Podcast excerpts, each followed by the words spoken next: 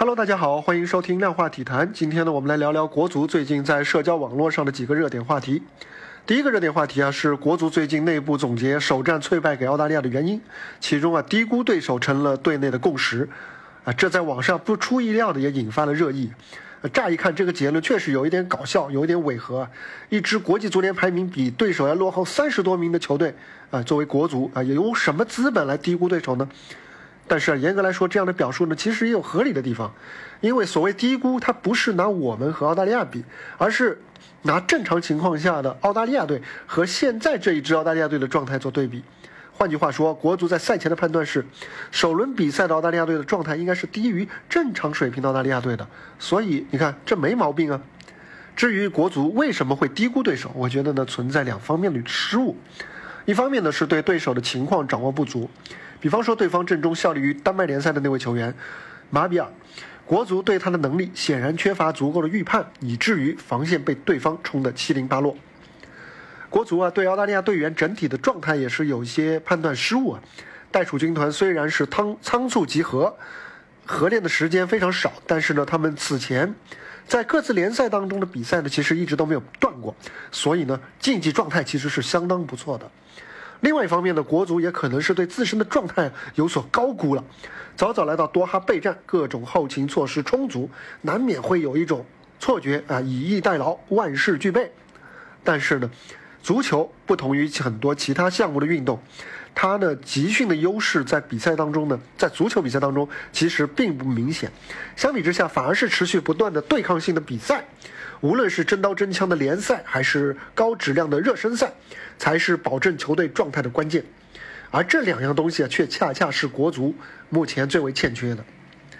好吧，意识到这个预判的失误啊，是纠错的第一步啊。幸好国足现在醒的还不算晚。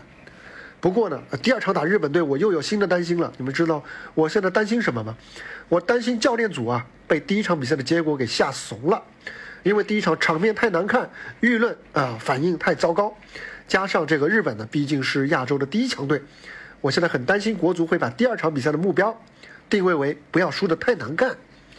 如果真是这样，那可就麻烦了啊！我们说的是取乎其上，得乎其中，你取乎其中，那就要得乎其下了。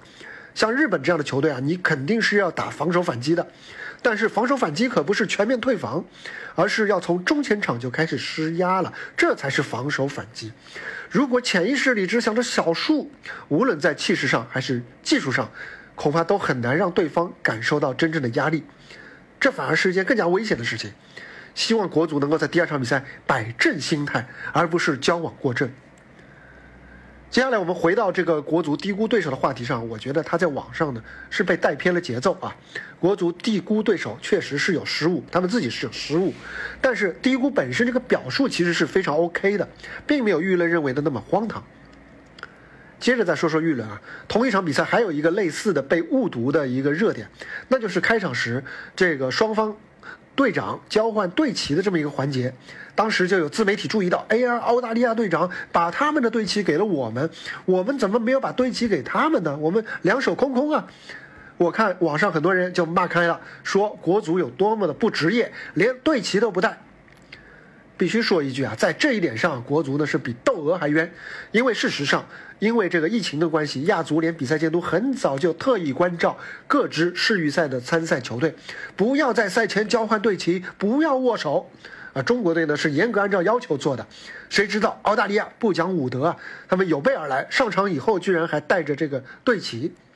所以呢，其实严格来说，违规的啊，不职业的是澳大利亚队，而不是国足。当然了，这种程度的犯规呢，亚足联也不至于说要给澳大利亚队处罚，所以我们有些人在知道这个事情以后呢，幻想比分能够改成国足三比零澳大利亚，那也可以省省了。我觉得呢，对于呃日本队的比赛，接下来这场比赛既考验国足的心态，也考验我们观众的心态，因为我们舆论的很多反应啊，确确实实会传递到球队这里，而这些反应当中呢，有不少是不那么准确的，那就或多或少的会成为一种。呃，外在的一种干扰。